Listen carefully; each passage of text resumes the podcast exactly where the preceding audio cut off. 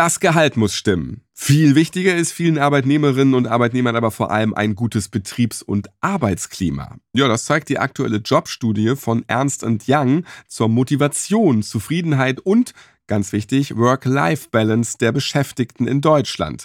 Und wenn jetzt schon manch eine Führungskraft bei dem Wort Work-Life-Balance Augenzucken kriegt, dann muss diese Führungskraft wahrscheinlich besonders was ändern im Unternehmen. So als kleinen Fingerzeig hier. Ein gutes Verhältnis zu Kolleginnen und Kollegen ist für mehr als jeden zweiten bzw. jede zweite entscheidend. Und das ist dann schon ein guter Arbeitgeber, eine gute Arbeitgeberin, wenn man das alles so zufrieden unter einem Hut bekommt für die Beschäftigten. Ich bin Ralf Potzus und in dieser Folge spreche ich mit einer Psychologin darüber, wie das Arbeitsklima in Unternehmen gestärkt werden kann, welche Konfliktherde es überhaupt gibt und wie Konflikte am besten gelöst werden können. Also kurzum, wie das Arbeiten eben auch Freude bereiten kann.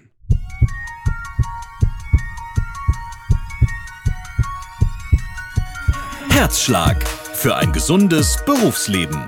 Der BGW-Podcast.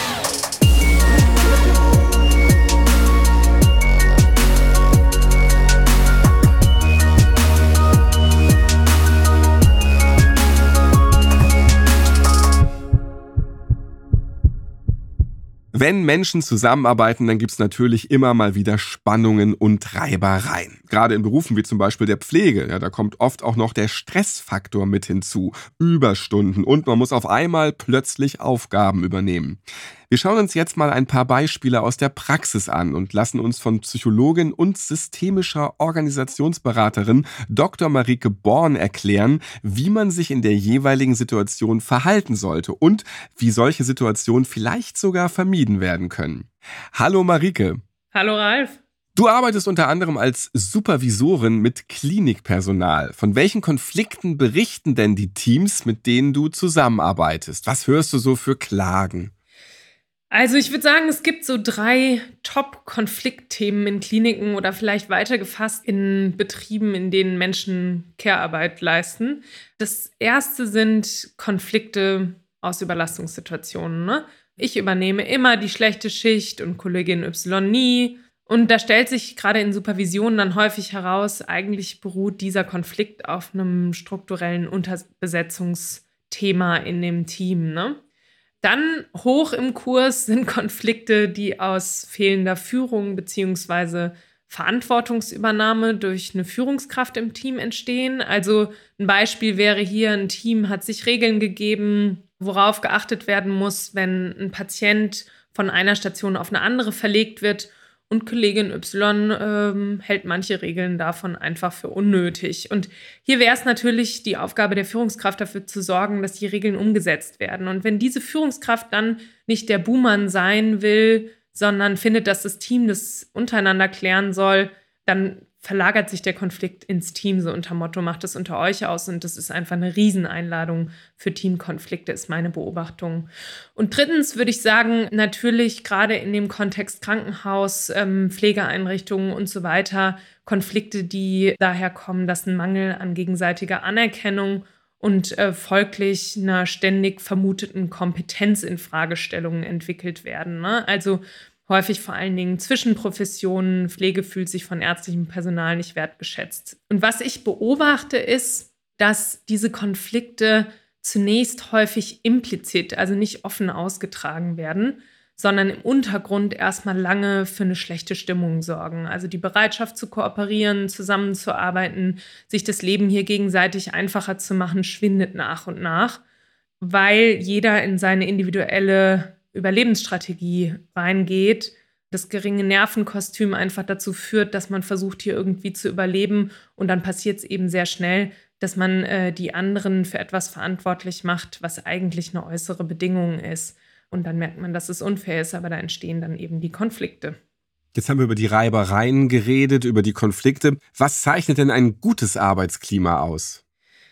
Also ich würde sagen, ein gutes Arbeitsklima ermöglicht eine Atmosphäre, in der ich gerne bin. Ne? Also in der ich gerne leben will, weil Arbeiten ist ja erstmal viel Lebenszeit.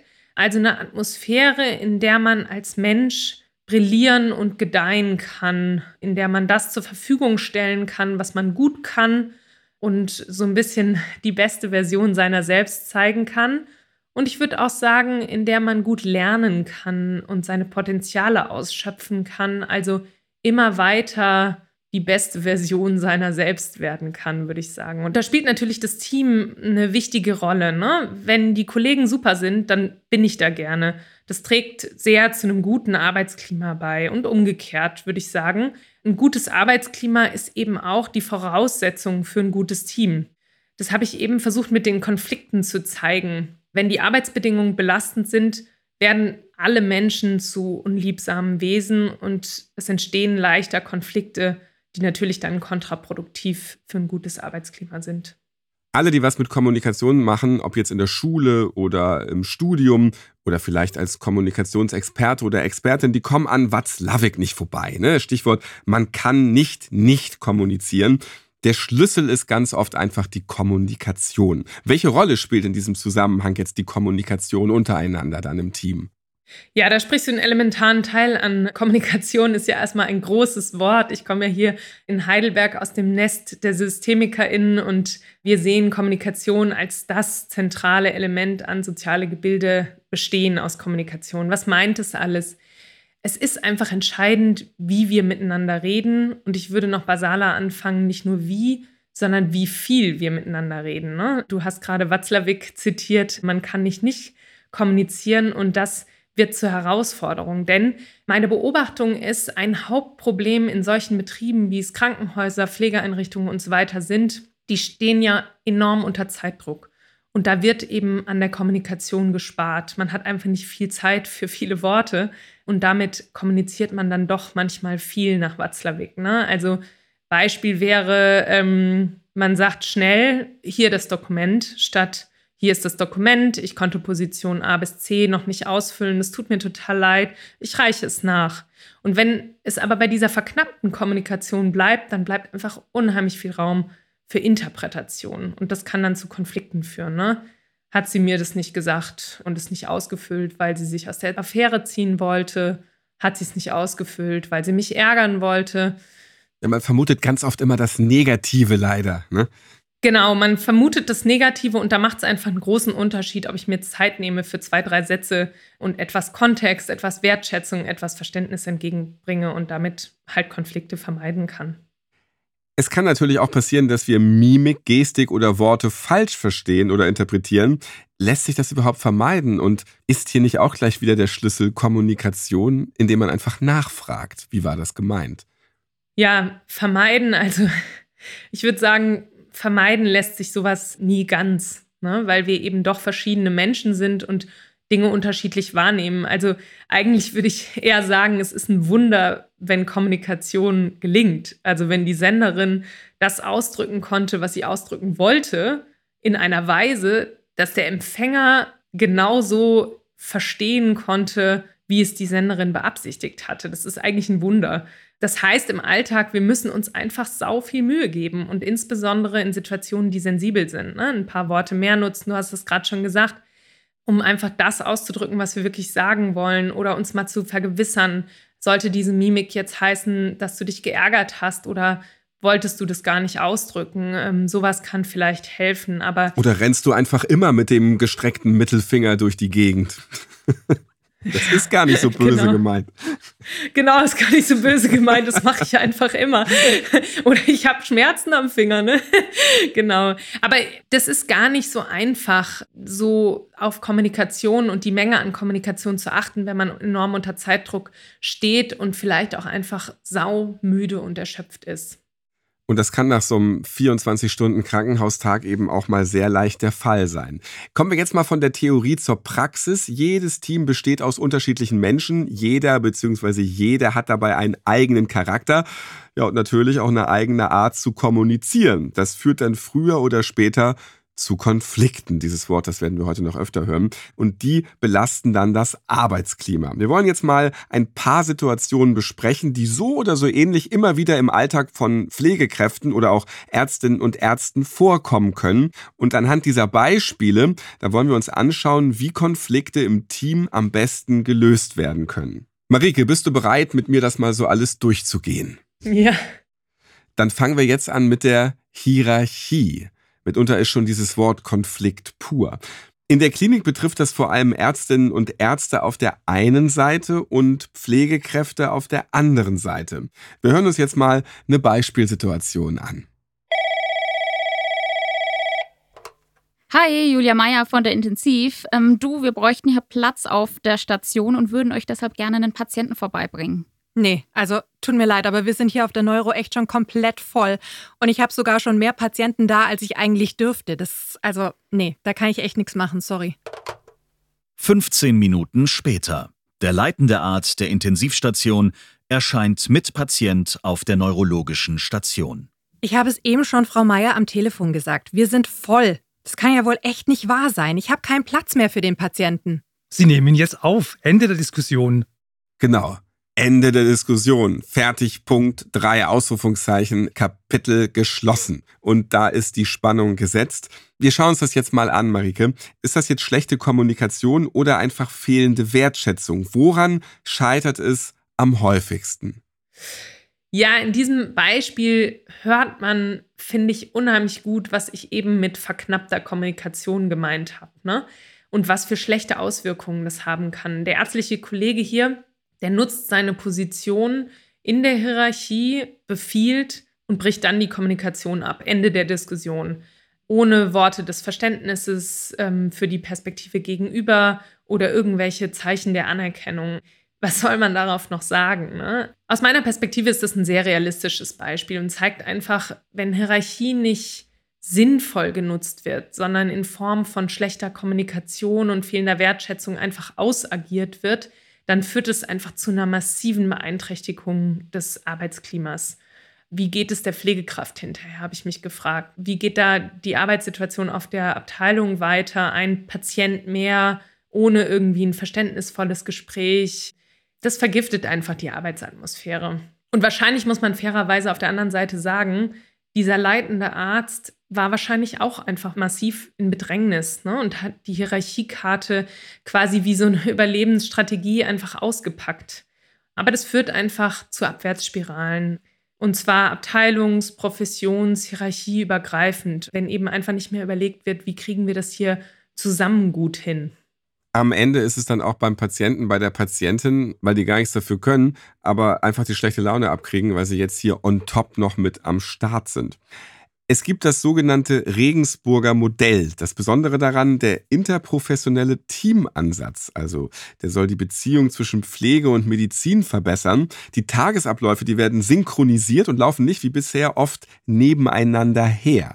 Es gibt gemeinsame Tafelbesprechungen und Visiten und neue Ärztinnen und Ärzte begleiten einen Tag lang eine erfahrene Pflegekraft, um die Prozesse, die Räumlichkeiten und dann natürlich auch die Mitarbeitenden kennenzulernen. Also es auch direkt dann zu erfahren, wie es hier so wirklich ist in der Praxis.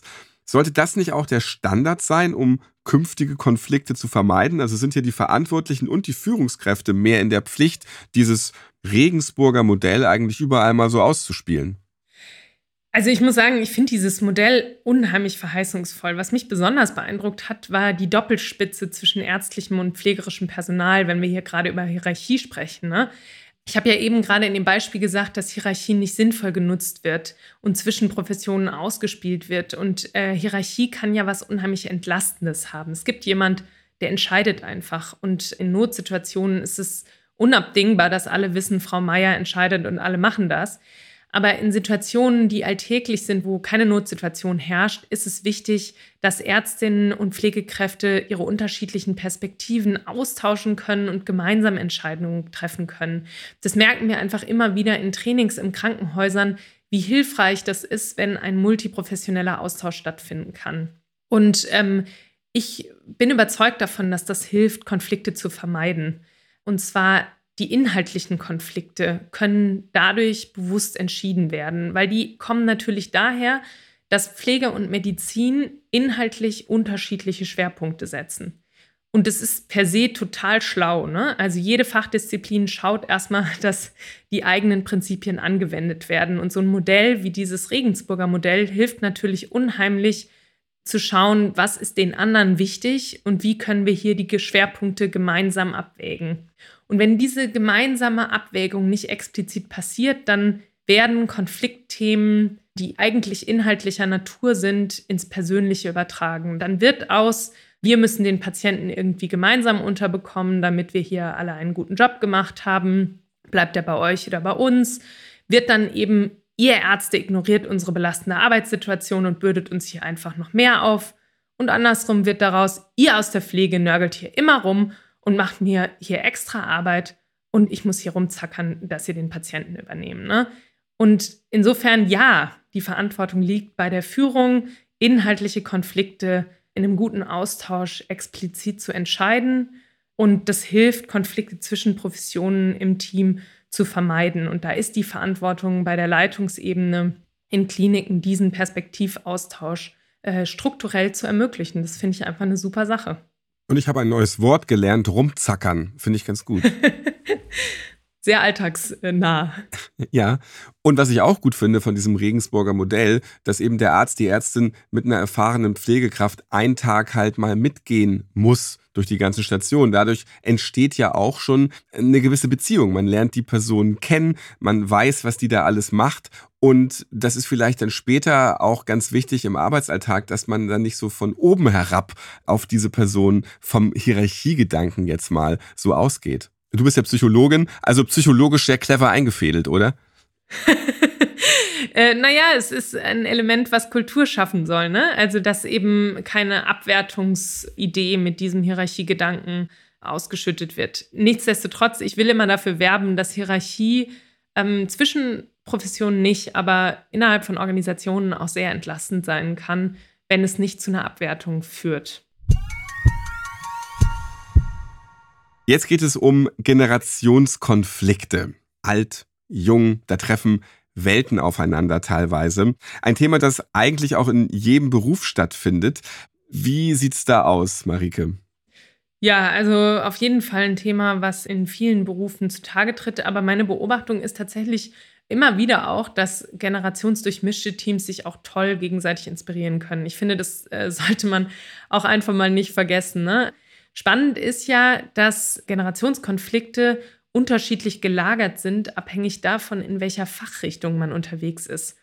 Also wer ist besser, jung oder alt? Die einen kennen neuere Methoden, haben vielleicht noch mehr Kraft, aber weniger Erfahrung.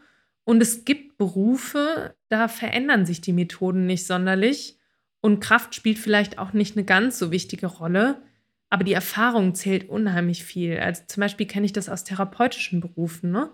Und da scheinen mir ältere Generationen hoch angesehen. Und dann gibt es eben andersrum Berufe, da ist es super wichtig, immer auf dem neuesten Stand der Forschung und vielleicht auch der Technik zu sein. Und hier müssen Menschen, die schon länger im Beruf sind, echt hart arbeiten, um weiter zu den Besseren zu gehören. Und das kann schon erheblichen Stress verursachen. Warum kommt es jetzt immer wieder zu Konflikten, gerade so zwischen Jung und Alt? Was sind da so die Hauptgründe? Vielleicht, weil die ganz Jungen einfach immer laut die ganze Zeit ihr Smartphone anhaben. Ah, das war jetzt auch schon wieder. ich werde auch älter. Ja, das Smartphone, das wird mit Sicherheit aufregen. Äh, ich glaube, dass ein Hauptgrund doch darin liegt, im Grunde, dass sich keiner abgewertet fühlen will. Also ihr Alten habt doch keine Ahnung oder ihr Jungen kennt euch doch gar nicht aus. Und da ist für mich einfach die Frage, wie schafft man ein Arbeitsklima, in dem die unterschiedlichen Qualitäten, die Alt und Jung mitbringen, gut eingesetzt werden und gegenseitig geschätzt werden können. Ne? Das ist, glaube ich, das Entscheidende. Und da ist, glaube ich, die Frage, sind Kompetenzfelder klar abgesteckt? Wo können jüngere Kolleginnen und Kollegen das, was wir schon immer so gemacht haben, gut in Frage stellen, neue Ideen einbringen? Und an welchen Stellen werden ältere Kolleginnen und Kollegen vielleicht als bereichernde Erfahrungsquelle eingesetzt? Wir hören jetzt auch hier mal in ein typisches Beispiel rein. Ich liebe ja meinen Job, aber wenn ich dran denke, die nächsten 20, 30 Jahre so weiterzumachen, mit Schichtdienst, ständig einspringen, ich glaube, das packe ich nicht. Ganz ehrlich, ich bin jetzt schon runter auf 70 Prozent. Als ich so alt war wie du, da gab es den Begriff Work-Life-Balance noch gar nicht. Wenn da jeder auf 70 Prozent runtergegangen wäre, na dann gute Nacht. Da sind wir doch eigentlich auch schon wieder beim Stichwort Akzeptanz angelangt, oder? Ja, ein sehr aktuelles Thema. Diesen Generationskonflikt zum Thema Work-Life-Balance höre ich wirklich fast in jedem Training, in vielen Beratungskontexten, Supervisionen. Aus meiner Perspektive spiegelt sich hier ein Wertewandel wider, der sich im Moment in der Gesellschaft vollzieht. Also die jüngere Generation ist einfach in einer Gesellschaft aufgewachsen, in der das Thema nicht mehr ist Wohlstand durch mehr, mehr Arbeit, mehr Konsum etc., sondern in einer Gesellschaft, in der es darum geht, weniger zum Überlebensthema zu machen. Ne? Also weniger Stress, weniger Konsum, weniger Ressourcenüberschreitung in jeder Hinsicht braucht sozusagen. Und ähm, meine Erfahrung in den Trainings, Beratungskontexten ist, dass es nicht in erster Linie um Akzeptanz geht, sondern vor allen Dingen um die Auseinandersetzung letztlich mit der eigenen Wahl, die man damals und auch heute für sich selbst getroffen hat bzw. trifft. Also eigentlich geht es doch darum, ehrlich zu schauen, welchen Preis ist diese jüngere Generation nicht mehr bereit zu zahlen. Also die verpassten Familientreffen, die verpassten Urlaube, die verpasste Zeit mit den Kindern und so weiter. Ne? In welchen Momenten sagt die jüngere Generation heute, ich werde mich nicht mehr einem System, in dem strukturell zu wenig Personal vorhanden ist, zermürben lassen und die Preise in meinem Privatleben zahlen. Und da sagt die ältere Generation, wir waren damals und sind es auch heute noch äh, viel eher bereit, unser Privatleben zu opfern, weil wir es eben auch einen hohen Wert finden, dass hier der Laden läuft, dass ich meine Kolleginnen und Kollegen nicht hängen lasse. Und das ist ein sauharter Konflikt. Und aus meiner Perspektive haben beide Seiten eine Berechtigung. Aber es geht eben nicht darum, Akzeptanz für die unterschiedlichen Seiten zu zeigen in erster Linie, sondern in erster Linie seinen Frieden damit schließen zu können, dass man es selbst anders gemacht hat und einen hohen Preis bezahlt hat. Und das tut eben noch mehr weh, wenn es die anderen nicht tun. Ne? Und da ist aus meiner Erfahrung heraus eine wichtige Frage, wie will ich es heute machen? Welchen Kompromiss möchte ich heute schließen? Und da steht man natürlich gleichzeitig vor der Frage, wie funktionieren Teams denn dann noch, wenn die Jüngeren sagen, ich werde den strukturellen Personalmangel hier nicht ausgleichen. Das kann zu sehr unguten Dynamiken führen. Da haben wir dann die Jungen, die nie einspringen und die Alten, die immer einspringen müssen. Ein sehr gutes Beispiel ist für mich, wenn jüngere Männer Elternzeit nehmen oder weniger arbeiten wollen, weil sie ihre Kinder sehen wollen und trotzdem Karriere machen wollen. Und diese jüngeren Männer, die treffen auf unglaubliches Unverständnis zum Teil bei älteren Chefs, eben auch Männern, weil die für ihre eigene Karriere enorm in Kauf genommen haben, wenig zu Hause sein zu können. Hm, das höre ich einfach immer wieder, insbesondere im ärztlichen Kontext. Ich habe tatsächlich damals auch gehört und ich war da der erste Mann, der Elternzeit genommen hat in den Medien. Da hatte ich noch von meinem Chef gehört, aber du machst jetzt hier nicht so einen Quatsch wie irgendwie Elternzeit oder so, Ralf. Ne? Also da sind wir auch beim Thema Diskriminierung, Sexismus, äh, da ist eigentlich alles drin, so irgendwie angelangt und so. Das ist natürlich auch immer wieder spannend. Ich nehme vor allem mit, was du eben gesagt hast, bei der jungen Generation, dass die eben an das weniger denken, weil sie in die Zeit reingeboren wurden, wo man eben weniger machen muss, auch als wissenschaftliche Erkenntnisse in vielen Bereichen. Sehr, sehr spannend. Was mich dabei noch interessieren würde, wie kann jetzt das Verhältnis zwischen erfahrenen und jungen Mitarbeitenden gestärkt werden? Aus meiner Perspektive auch wieder ein großes Führungsthema. Ne? Also welches Arbeitsklima zwischen Generationen fördere ich hier? Ich habe bei der Definition von Arbeitsklima darauf Wert gelegt, dass es sich um eine Atmosphäre handelt, in der jeder zeigen kann, worin er oder sie gut ist. Und das ist doch etwas, was gelingen sollte, dass ältere Kolleginnen und Kollegen ihre Erfahrung als Ressource einsetzen können und jüngere neue Ideen zur Inspiration reinbringen können. Und dazu gehört natürlich für mich auch die Bereitschaft aller Teammitglieder, eine gegenseitige Neugier aufzubringen und auch, ich würde sagen, eine gewisse Bescheidenheit nicht alles, was wir früher gemacht haben, ist aus Gold und nicht alles, was neu und fresh ist, ist besser. Das war es erstmal für heute. Wir haben heute als Beispiele die Hierarchie gehabt und auch unterschiedliche Generationen. Wir wollen uns aber in der nächsten Folge weitere Beispiele anhören. Da geht es dann um Rassismus und um Sexismus. Dr. Marike Born wird dann auch wieder am Start sein. Ich kann mich, glaube ich, darauf verlassen, dass du dabei bist, oder? Ja, natürlich, sehr gerne. Auch da gibt's dann einiges, worüber wir reden können und für euch dann auch viele Tipps, was ihr dann machen könnt, solltet ihr zum Beispiel von Rassismus oder Sexismus betroffen sein. Für den Moment aber jetzt erstmal vielen Dank. Alle Folgen von Herzschlag für ein gesundes Berufsleben findet ihr auf eurer Lieblings-Podcast-Plattform, zum Beispiel bei Spotify oder bei RTL Plus oder Amazon Music oder auf der Webseite der BGW bei www.bgw-online.de slash podcast. Nehmen wir doch schon mal mit, dass wenn man mehr miteinander denkt und auch vor allem miteinander kommuniziert und sich auch in die Rolle des anderen, der anderen hineinversetzt, dann klappt das schon mal ein bisschen besser. Aber insgesamt haben wir wieder sehr viel Spannendes heute gehört, woraus wir, glaube ich, einiges mitnehmen können und speziell alle, die in dem Bereich Pflege und Medizin arbeiten. Tschüss, bis zum nächsten Mal.